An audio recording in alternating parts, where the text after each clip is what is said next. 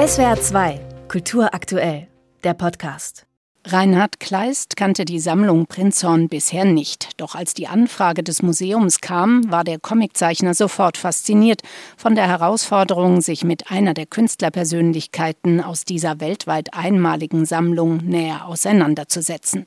Er fuhr nach Heidelberg, besuchte die Dauerausstellung und das Archiv. Ich habe dort so viel entdeckt, was mich in dieser Sprache halt völlig fasziniert hat, wie die Bilder benutzt haben, um mit der Außenwelt zu kommunizieren.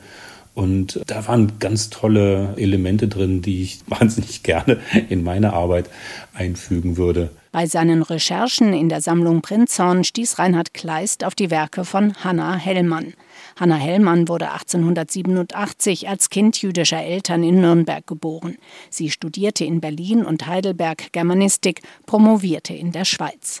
Danach arbeitete sie an Universitäten und schrieb für das Feuilleton der Frankfurter Zeitung. 1926 zeigten sich erste Persönlichkeitsveränderungen und einige Jahre später wurde sie in eine psychiatrische Klinik eingewiesen. Es folgten weitere Einweisungen und bis zu ihrem Lebensende konnte Hanna Hellmann nie wieder selbstbestimmt und in Freiheit leben. Der Comiczeichner Reinhard Kleist war von diesem Schicksal tief berührt. Ich fand das halt wirklich so erschreckend. Also, das ist eine wahnsinnig intelligente Frau, die war ja total gebildet. Und immer haben irgendwie Leute über ihr Schicksal entschieden. Und das waren halt meistens Männer. Und sie kam mir dann schon auch vor, irgendwie ein Opfer unter diesem Patriarchat.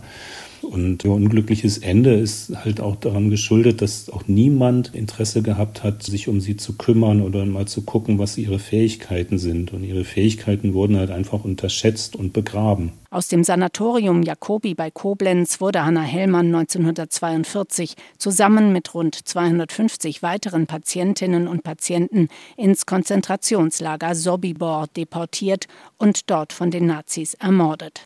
Die Sammlung Prinzhorn besitzt fast 2000 kleinformatige Blumenbilder von Hanna Hellmann. Diese Flut von Werken hat den Comic-Künstler Reinhard Kleist beeindruckt und zu seiner Zeichnung inspiriert. Ich habe ihr dann ja, wie so ein Kleid, so ein, so ein Rock aus ihren eigenen Bildern angezogen, also dass sie so an diesem Tisch sitzt und gerade eine Zeichnung beendet hat und die dem Betrachter auch so entgegenhält. Ich sehe es so wie ihre kleine Rebellion gegen diese Düsternis von den Leuten, die immer irgendwie über sie entschieden haben. Und so sitzt Hanna Hellmann als helle Gestalt im Zentrum des Bildes. Im Hintergrund stehen düster und bedrohlich sechs Männer.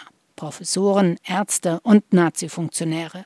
In kleinen Sprechblasen urteilen sie über Hanna Hellmann und entscheiden über ihren weiteren Lebensweg.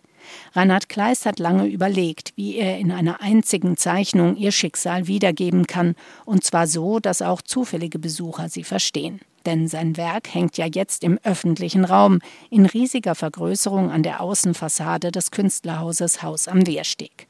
Der Comiczeichner hofft, dass die Menschen, die sein Werk dort entdecken, dazu angeregt werden, sich intensiver mit Hannah Hellmann und der Sammlung Prinzhorn auseinanderzusetzen. Das ist auch die Idee hinter diesem Projekt, erklärt der Museumsleiter der Sammlung Prinzhorn, Thomas Röske.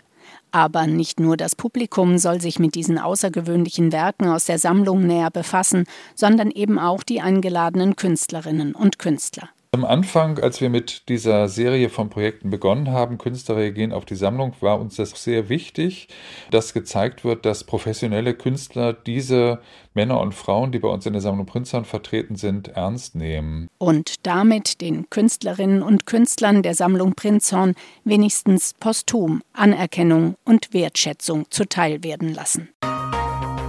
SWR 2 Kultur aktuell. Überall, wo es Podcasts gibt.